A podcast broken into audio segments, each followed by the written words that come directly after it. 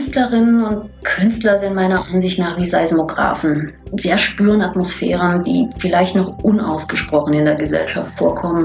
Ich versuche, so viele künstlerische Positionen wie möglich zu sichten, mit Künstlerinnen zu sprechen, die Themen und Motivationen zu verstehen, die sie bewegen. Willkommen bei Die Sucht zu sehen. Alle zwei Wochen sprechen wir hier mit Menschen, die etwas in der Kunst oder über sie zu sagen haben. Heute in Folge 18 begrüßen wir Franziska Nori. In der Kunstwelt kommt man gerade nur sehr schwer an ihr vorbei. Seit 2014 leitet sie den Frankfurter Kunstverein und groß ist das Lob, das sie dafür einfährt. Im Feuilleton preist man ihre innovativen Ausstellungskonzepte. 2019 gewann ihr Kunstverein den renommierten Binding-Kulturpreis. Gerade junge Künstler finden bei Nori ein Forum und ganz besonders interessiert sie sich für diejenigen, die das große Ganze in den Blick nehmen. Was treibt uns als Gesellschaft an? Diese Frage steht bei Nori über allem und so schafft sie es in ihren Ausstellungen immer wieder, dass auch eines der sperrigsten Themen der Gegenwart physisch erlebbar wird. Die Digitalisierung und die Konsequenzen für jeden Einzelnen von uns. Jenseits von Selfie-Sticks und Followerzahlen versteht sich was ein Kunstverein eigentlich genau ist, warum Frankfurter traditionell so gerne bereit sind, Geld für Kunst auszugeben und was sie gerade am meisten vermisst. Das alles erzählt uns Franziska Nore jetzt in Folge 18 von Die Sucht zu sehen.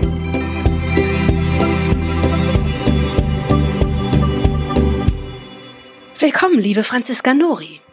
Sie sind Direktorin eines der größten und renommiertesten Kunstvereine Deutschlands, des Frankfurter Kunstvereins. Ja, genau. Hallo. Seit 2014 bin ich als Direktorin für das künstlerische Programm und als Geschäftsführerin für die finanzielle und administrative Umsetzung verantwortlich. Und davor leitete ich für acht Jahre als Gründungsdirektorin die Kunsthalle für zeitgenössische Kunst am Palazzo Strozzi in Florenz. Ich bin gebürtige Römerin und bin da groß geworden, aber durch meine deutsche Mutter hatte ich schon immer eine enge Verbindung nach Deutschland, wo ich dann eher durch Zufall oder durch eine Aneinanderkettung von Zufälle dann zum Studium nach Frankfurt gekommen bin. Ja, wunderbar. Dann haben wir gleich geklärt äh, Ihren Werdegang. Vielleicht lassen Sie uns vorab auch einmal den Begriff Kunstverein klären. Während ja Museen Kunst sammeln und Galerien Kunst verkaufen, ist ein Kunstverein eine gemeinnützige Institution, die zeitgenössische Kunst vermittelt. Eine Tradition ist das aus dem 19. Jahrhundert, als das aufstrebende Bürgertum die Beschäftigung mit der Kunst nicht mehr nur dem Adel überlassen wollte. Hat denn ein Kunstverein heute noch dieselbe Funktion wie damals? Kunstvereine haben schon immer den Auftrag gehabt, mit den Künstlerinnen ihrer Zeit zeitgenössische Kunst zu zeigen und dies an die Menschen zu vermitteln. Und den Fokus, den der Frankfurter Kunstverein unter meiner Leitung setzt, besteht darin, die zentralen Themen oder einige der zentralen Themen unserer Gesellschaft künstlerisch aufzubearbeiten und somit in die öffentliche Debatte einzubringen. Finanziert werden die Vereine durch Mitgliedsbeiträge, öffentliche Mittel und Sponsoren. Und gerade in Frankfurt hat sich ein neues bürgerliches Mäzenatentum gebildet, seit die Stadt in den 90er Jahren die Zuschüsse für die Finanzierung der Kulturinstitute gekürzt hat. Ist das vergleichbar mit der angloamerikanischen Kulturszene? Ja, das amerikanische System ist nicht wirklich vergleichbar mit dem europäischen. In Europa entstehen die Kulturinstitutionen aus dem Geist der französischen Revolution als Ort der Bildung und des Bewahrens für eine Gesellschaft. In, insofern ist die Kulturlandschaft ein Auftrag der öffentlichen Hand. Und in den 90er Jahren des 20. Jahrhunderts hat sich eine Verschiebung aus dem amerikanischen Modell immer mehr abgezeichnet, bei der die Rolle privater Geldgeber, also besonders von privatwirtschaftlichen Unternehmen, eine dominantere Rolle eingenommen haben. Und das hat Vor- und Nachteile mit sich gebracht, zum Beispiel den Aspekt des sogenannten Win-Wins für Sponsoren. Damit entstanden Abhängigkeiten und die an die Bedingungen von Unternehmen und Einzelmäzen geknüpft waren. Und ich denke, heute haben die Institutionen aus diesen Erfahrungen gelernt und jede kluge Direktion wägt immer gut für sich ab, welche Verpflichtungen die Akquise finanzieller Mittel gegenüber Freiheit im programmatischen Arbeiten nach sich zieht. Zum Glück spenden aber auch die Frankfurter Bürger besonders gerne für Kunst und für Soziales. Kann man das historisch eigentlich herleiten? Doch, der Frankfurter Kunstverein ist zusammen mit der Senckenberg Gesellschaft für Naturforschung und der Stiftung Städtisches Kulturinstitut, eine der ältesten Kulturinstitutionen, die aus der Initiative einzelner Frankfurter Bürger entstanden sind. Und dies prägt das DNA unserer Stadt. Aber wesentlich ist, dass die Stadt Frankfurt sich als Kulturstadt versteht. Und Frankfurt hat eines der höchsten Kulturetats pro Einwohnerzahl Deutschlands. Und das ist schon sehr bemerkenswert, wie ich finde. Zusätzlich sind in Frankfurt besonders viele private und öffentliche Stiftungen mit kulturellem Auftrag tätig. Und auf deren Arbeit sind wir Institutionen vor Ort angewiesen und wir können uns auch darauf verlassen. Ähm, Sie haben beim Kunstverein ja auch die präzise Erfassung der Besucherzahlen eingeführt, nicht wahr? Die gab es vor Ihnen gar nicht. Ja, ich finde, Besuchererfassung trägt dazu bei, dass man quantifizieren kann, welche kulturellen Angebote von wem wann am meisten genutzt werden. Und ich halte das für eine wichtige Information, mit der Kulturinstitutionen arbeiten. Und jetzt schließt sich natürlich gleich die Frage an, wie viel Besucherzahlen hat Ihr Haus denn in Nicht-Corona-Zeiten durchschnittlich? Ja, das ist genau der Punkt, in den Nicht-Corona-Zeiten. Also zuletzt hatten wir 50.000 Besucherinnen im Jahr und wir haben einen stetigen Anstieg gehabt. Die erfolgreichste Ausstellung, die unser Haus unter meiner Leitung gezeigt hat, war die Ausstellung ähm, Perception is Reality, VR und äh, beziehungsweise Virtual Reality Technologien und was die Bedeutung dieser artifiziellen immersiven Welten auf die menschliche Wahrnehmung hat. Ja, interessant. Da kommen wir später auch noch mal genauer zu. Sie kuratieren Ausstellungen, moderieren Debatten, machen Direktorenführungen und repräsentieren eine Frankfurter Kulturinstitution. Gleichzeitig müssen sie aber die Etats verwalten, um Unterstützer und Förderer werben, die Besucherzahlen evaluieren. Kaufmann oder Kurator, in welcher Rolle fühlen Sie sich denn am wohlsten? Ich bin als Direktorin und Geschäftsführerin für alle Bereiche verantwortlich und dafür muss ich sowohl kaufmännisch vorgehen, auch als künstlerisch arbeiten und Wege der Umsetzung finden. Und diese Vielseitigkeit ist gerade das Reizvolle an meiner Aufgabe. Dazu arbeite ich sehr eng mit meinem Team zusammen. Das ist wichtiger Teil auch des Erfolgs unserer Institution. Denn gemeinsam planen wir und wir besprechen, welche Themen uns relevant erscheinen, mit welchen Künstlerinnen wir arbeiten, wie wir die Produktion umsetzen, wie wir die Räume gestalten und umbauen und die Inhalte an die Menschen verständlich vermitteln können. Jetzt hat eine Institution wie Ihre ja zur Folge, dass die Besucher auch etwas verlangen von so einem Verein. Was verlangen denn die, die Frankfurter Bürger von Ihnen? Ich denke, wir müssen nicht populär arbeiten, sondern innovativ. Wer in den Frankfurter Kunstverein geht, soll nicht unberührt wieder herauskommen. Und dass dies uns gelingt, zeigen die vielen Einträge in unseren Gästebüchern oder die persönlichen Rückmeldungen. In den sechs Jahren unter meiner Leitung habe ich immer wieder gezielt internationale Künstlerinnen eingeladen, die sich inhaltlich mit den Fragen unserer Zeit auseinandersetzen. Also genauso wichtig ist es mir, die inhaltliche Zusammenarbeit mit Kolleginnen aus gesellschafts- und naturwissenschaftlichen Bereichen zu suchen, mit denen wir bestimmte Themen entwickeln können. Mein Anspruch beim Kuratieren ist es, durch das Medium der Ausstellung Gedankenräume zu öffnen. Und diese sollten nicht an den Grenzen einzelner Disziplinen enden, sondern Fragen aus ganz unterschiedlichen Blickwinkeln stellen und Wissen durch die Kraft der Kunst in Erlebnisse übersetzen. Und vielleicht noch ein Wort zu, was meiner Ansicht nach die Künste können. Also darunter zähle ich die bildende Kunst, die Poesie, aber auch die Literatur und die Musik. Denn ich denke, das sind wesentliche Formen, abstraktes Wissen auf die Dimension des Körpers und des Individuums zurückzuführen. Sie können eine emotionale Nahbarkeit herstellen, die nicht über die Abstraktion der sprachlichen Begrifflichkeiten oder der mathematischen Formeln ähm, funktionieren.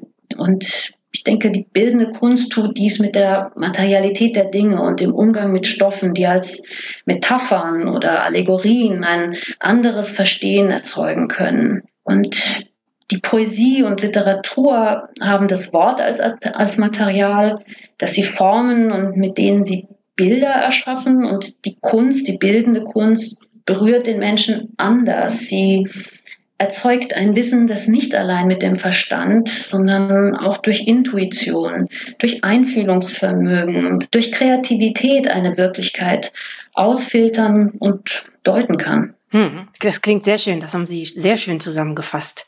Jetzt ist im Rhein-Main-Gebiet natürlich das Kulturangebot legendär riesig. Wie entwickelt man da sein Alleinstellungsmerkmal? Wir können vergleichsweise sehr schnell und aktuell reagieren. Und unter meiner Leitung steht der Frankfurter Kunstverein für ein Haus, das die vielfältigen Verbindungsstellen von Kunst und Wissenschaft zu unserer gegenwärtigen Gesellschaft immer wieder sucht und herstellt.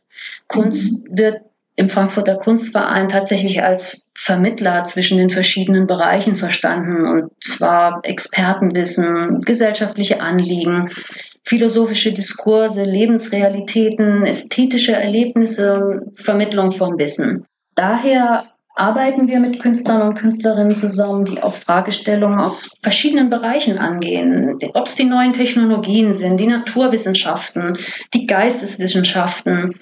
Sie greifen Verschiedenes auf und machen es zu ihrem Material. Ihre künstlerischen Auseinandersetzungen sollen unseren Blick auf was Gesellschaft heute ist und was unsere Zukunft sein kann oder könnte verändern und neue Bilder dafür schaffen. Gesellschaften, denke ich immer, brauchen Handlungs- und Denklabore und Räume, in denen Gedanken entworfen werden können und Bilder kollektiver Zukunft experimentell durchspielen können. Und um dieses Potenzial zu entfalten, braucht Kunst Öffentlichkeit. Kunst entsteht als Dialog mit dem Publikum, mit einer Öffentlichkeit, denn mit im öffentlichen Raum. Es übt dann erst seine identitätsstiftende Kraft aus. Und Kunst verhandelt essentielle Fragen des Menschseins und schafft einen Kontext und ein kritisches Denken und kann wachrütteln und hinterfragen, was die verordneten Meinungen sind, die gerade nun in diesem globalen Bedrohungsszenario so erschreckend kritiklos hingenommen werden. Jetzt haben Sie natürlich ähm, mit all dem gerade Gesagten genau das beschrieben, was uns so dringend fehlt, seit es Corona gibt und seit es Lockdowns gibt und seit die Museen geschlossen sein müssen. Letztes Wochenende schrieb Niklas Mark im Feuilleton der FAZ darüber, dass mehr und mehr Kulturinstitutionen in Corona-Zeiten ihre Schaufenster als Ausstellungsort einbeziehen. Das fand ich interessant. Sie haben das bereits ganz früh gemacht, nicht wahr? Ja, das Bild des Schaufensters passt sehr gut. Unser Gebäude besitzt ein großes, einen großen gläsernen Eingangsbereich, der wie eine halböffentliche Bühne in die neue Altstadt Frankfurts wirkt. Und zurzeit ist die wunderbare Arbeit von Jeremy Shaw, This Transition Will Never End, trotz Museumsschließung zu sehen. Es handelt sich dabei um eine Filmarbeit, die mit Ausschnitten aus Filmen und Fernsehserien seit den 90er Jahren bis heute eine visuelle Metapher zu dieser Idee des Zustandswechsels von Raum und Zeit zeigt durch die unglaubliche Größe und Leuchtkraft der LED-Wand, auf der diese Arbeit läuft, fällt man förmlich in diese sogartigen Bilder hinein. Und besonders jetzt, wo die Straßen leer sind und es früh dunkel ist, stehen die Passantinnen und besonders die Kinder fasziniert davor und genau diese orts- und kontextspezifischen Projekte sind nur möglich, wenn man Partner gewinnen kann. Und in diesem Fall Samsung und die Firma Mediativ, die uns diese Spitzentechnologie zur Verfügung gestellt haben. Sie haben vorhin gesagt, Kunst hat auch die Aufgabe, die relevanten gesellschaftlichen Themen der Zukunft oder auch der Gegenwart erlebbar zu machen. Wie identifizieren Sie die denn vorab, diese relevanten gesellschaftlichen Themen? Ja, Künstlerinnen und Künstler sind meiner Ansicht nach wie Seismographen. Sie erspüren Atmosphären, die vielleicht noch unausgesprochen in der Gesellschaft vorkommen. Sie stellen aber auch Fragen, die zum Teil völlig überraschend an anderen Stellen ansetzen als zum Beispiel Wissenschaft oder Journalismus. Sie gehen Intuitionen nach, ohne Furcht vor disziplinären Grenzen. Und ich versuche, so viele künstlerische Positionen wie möglich zu sichten, mit Künstlerinnen zu sprechen, die Themen und Motivationen zu verstehen, die sie bewegen. Und da entdecke ich oft, dass es Schnittstellen zu wissenschaftlichen Forschungsthemen zum Beispiel gibt. Mich interessiert brennend den heutigen gesellschaftlichen Moment über das Prisma der Künste zu lesen und darin vielleicht eine übergeordnete Tendenz auszumachen.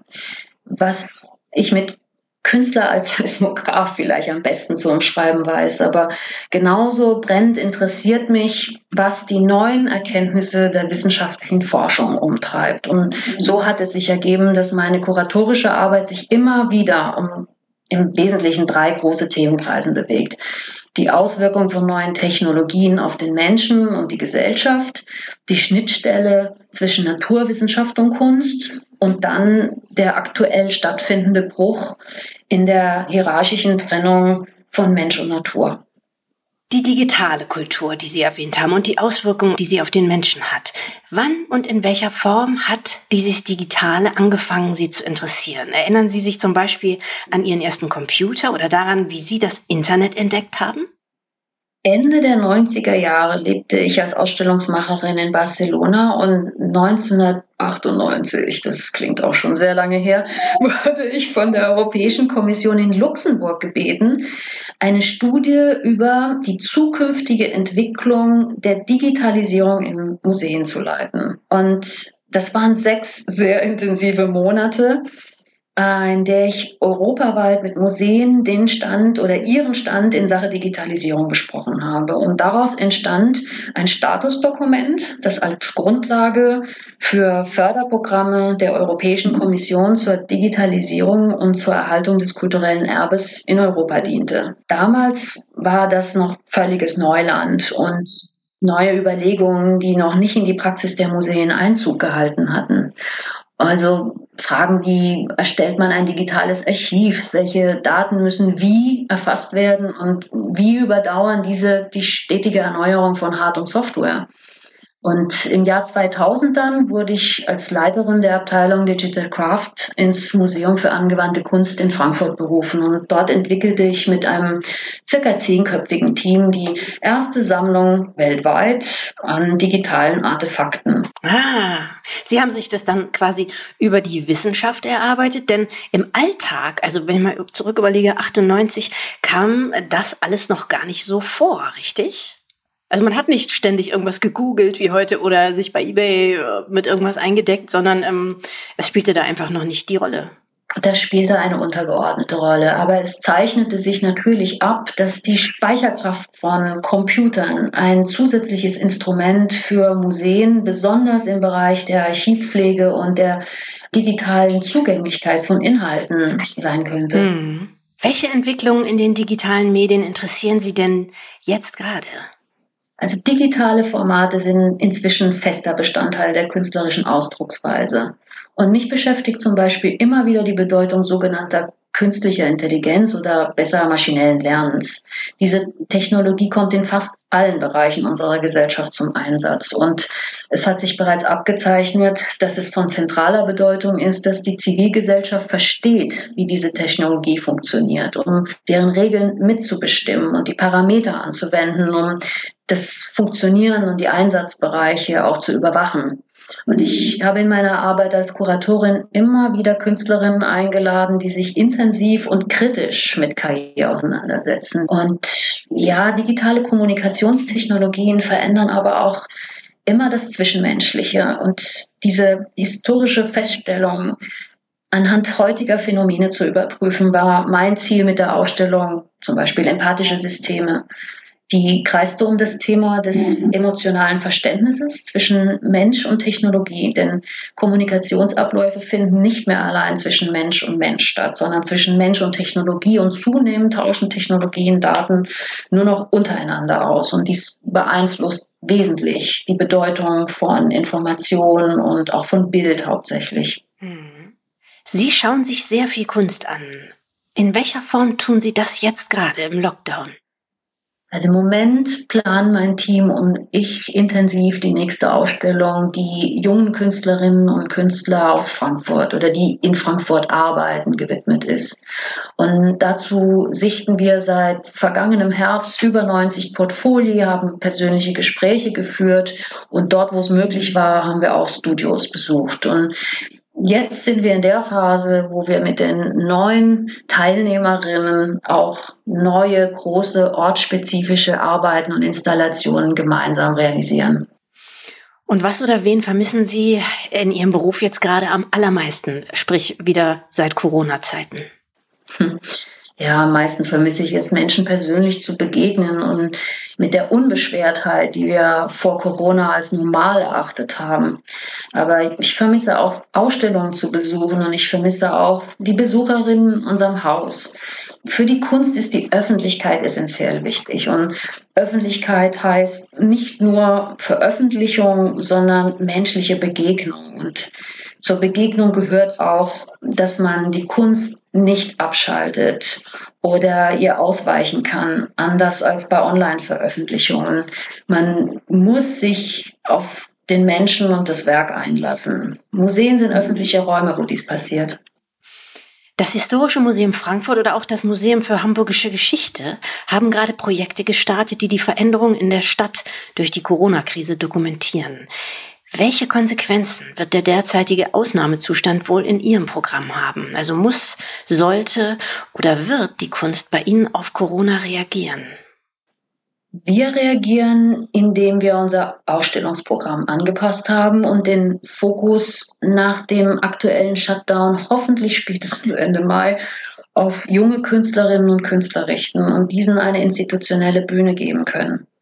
Die Ausstellung And This Is Us Junge Kunst aus Frankfurt 2021 wird bewusst keine Themenausstellung sein, sodass die teilnehmenden Künstlerinnen gezielt die Möglichkeit erhalten, ihren speziellen Arbeitsansatz und ihre eigene Position zur Geltung zu bringen und dies auf einer erstmalig großen institutionellen Bühne zu tun. Denn die Ausstellung wird die gesamte Ausstellungsfläche des Frankfurter Kunstvereins, also über 1000 Quadratmeter, bespielen. Innerhalb der Ausstellung wird jeder seinen eigenen Raum haben und die Produktionen entstehen, wie gesagt, als ortsspezifische Installationen und Werke. Und was mir dabei wichtig ist, ist besonders für die Künstlerinnen und die jungen Künstlerinnen in diesen schwierigen Corona-Zeiten aktiv die Umsetzung ihrer neuen Ideen und Produktionen zu unterstützen und zu ermöglichen. Ja. Wussten Sie, Frau Nori, denn schon immer, dass Kunst einmal Ihr Beruf werden würde? Ich wusste irgendwie schon immer, dass ich mit Menschen zusammenarbeiten möchte, die frei denken. Und ich habe so sehr früh den Kunstbereich gefunden. Aber auch in vielen anderen Bereichen der wissenschaftlichen Forschung sehe ich das als ebenso interessant und spannend. Und die Kunst kann scheinbar Unterschiedliches zusammenbringen und somit viel freier Gedanken und Hypothesen konstruieren. Ich denke mal, sie schafft Bilder und, und spricht Emotionen an, die Menschen bewegt und verändert zurücklassen. Die Kunst hat eine besondere Kraft, die nicht immer in Worte zu fassen ist, die aber die innere Erlebniswelt so nachhaltig prägen. Und das ist Inhalt auch für mein Leben geworden. Ja. Wann ist denn eigentlich für Sie ein Künstler spannend? Wenn Sie oder er einfach nicht anders können, als das zu tun, was sie tun. Und woran sehen Sie das? Das ist die Unerbittlichkeit, mit der Sie einem Gedanken folgen, auch in Ihrem Werk über Jahre. Es gibt Künstlerinnen und Künstler, deren unterschiedliche Arbeiten über die Jahre aber wie immer wieder um ähnliche Fragen und Thematiken kreisen und sie vertiefen es, sie nähern sich, sie versuchen anders daran heranzugehen und immer wieder neue ästhetische und formelle Lösungen dafür zu finden. Sie haben ja nun bisher schon ganz viele Ausstellungen kuratiert.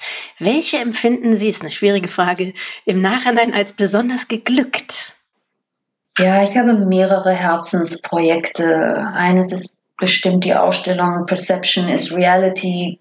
Das ist die Ausstellung, die der Frage nachging, welche neue Möglichkeiten die Technologien, die Virtual Reality Technologien, die immersiven Technologien auf die Wahrnehmung des Menschen hat. Und so ist dieser Titel dieser für mich zentralen Ausstellung auch der Titel einer Überblickspublikation geworden, die ich mit meinem Team während des ersten Lockdowns äh, letzten Jahres in akribischer Arbeit erstellt habe. Und diese Publikation umfasst die sechs Jahre der Ausstellung, der 19 Ausstellungen mit 77 Künstlerinnen und Künstlern, die wir hier über die laufenden Jahre eingeladen haben. Und diese Ausstellungen, dieser Titel sind recht sinnbildhaft für die Art von Recherche und Suche, die wir hier betreiben.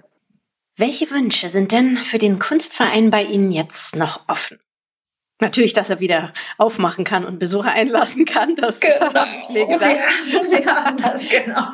Wir möchten so schnell wie möglich wieder unsere Häuser und gerade auch den Kunstverein öffnen und hier das Leben und der Stadt. Denn ich, ich begegne immer wieder Menschen, die sagen, es, wir vermissen Kultur, kulturelles Leben so sehr und die Begegnung auch in diesen kulturellen Räumen, in denen ja auch Diskurse entstehen, in denen der Austausch entsteht, in dem Öffentlichkeit stattfindet, in dem politisches, gesellschaftliches, zwischenmenschliches immer so wesentlich diskutiert wird, dass das dann unsere Gesellschaft ausmacht. Hm. Ob bei Vorträgen oder Moderationen, ob in älteren oder neueren und übrigens auch in diesem Interview. Ich habe bisher keinen einzigen unterkomplexen oder auch nur nachlässigen Satz von Ihnen gehört oder gelesen. Gibt es denn auch irgendetwas Banales, dem Sie Ihre Zeit schenken?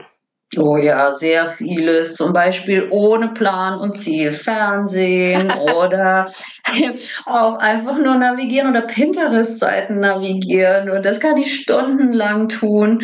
Und irgendwie ist das aber auch ein Kaleidoskop auf die Welt. Die, und dieses Schauen ist dann wiederum Material für Denken und für die Vertiefung in Ausstellungen. Mhm. Ja. Also wieder nichts Unterkomplexes. Das stimmt nicht. Dann aber eine Frage, die wir hier gerne stellen. Auch wieder sehr schwierig für die meisten zu beantworten. Welches ist Ihr Lieblingsmuseum? Natürlich außer Ihrem Kunstverein.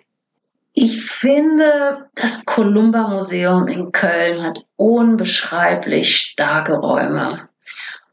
Und, und jetzt mal auch was Klassisches zu nennen, aus meiner Geburtsstadt Rom, die Sixtinische Kapelle und die Macht dieser Bilder, das ist ja apropos immersive Kunst, irgendwie das, das historische Beispiel, was da schon geleistet wurde als dreidimensionaler Bildraum. Aber ich glaube, mein Lieblingsmuseum ist das Naturhistorische Museum in Wien. Denn jedes Mal, wenn ich da in diese Stadt komme, verbringe ich erstmal Stunden in diesen wunderbaren Sammlungen und diesen einmaligen Objekten, die dort stehen und die dort präsentiert werden. Okay, schön. Und die nächste Frage wäre, unabhängig von Plausibilität oder Kosten, welches ist das Kunstwerk, das Sie gerne besitzen würden? Wahrscheinlich ein großer Dinosaurier.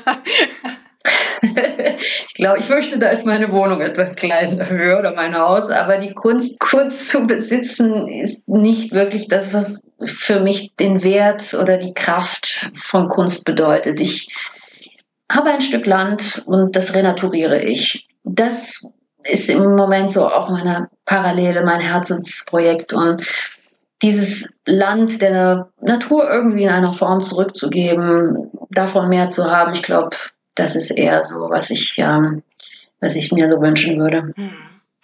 Wunderbar, das ist auch ein wunderbares Schlusswort. Ich danke Ihnen ganz herzlich, liebe Frau Nori, und äh, wünsche Ihnen und uns allen natürlich, dass alles bald wieder ist wie früher. Vielen lieben Dank. Vielen herzlichen Dank Ihnen für die Einladung. Sehr Tschüss, Frau Casati. Auf Wiederhören. Das war Franziska Nori in Folge 18 von Die Sucht zu sehen. Wir freuen uns schon auf unseren nächsten Gast und natürlich auf Sie. In zwei Wochen wieder neu auf grisebach.com, Spotify, Apple, YouTube und überall, wo es Podcasts gibt.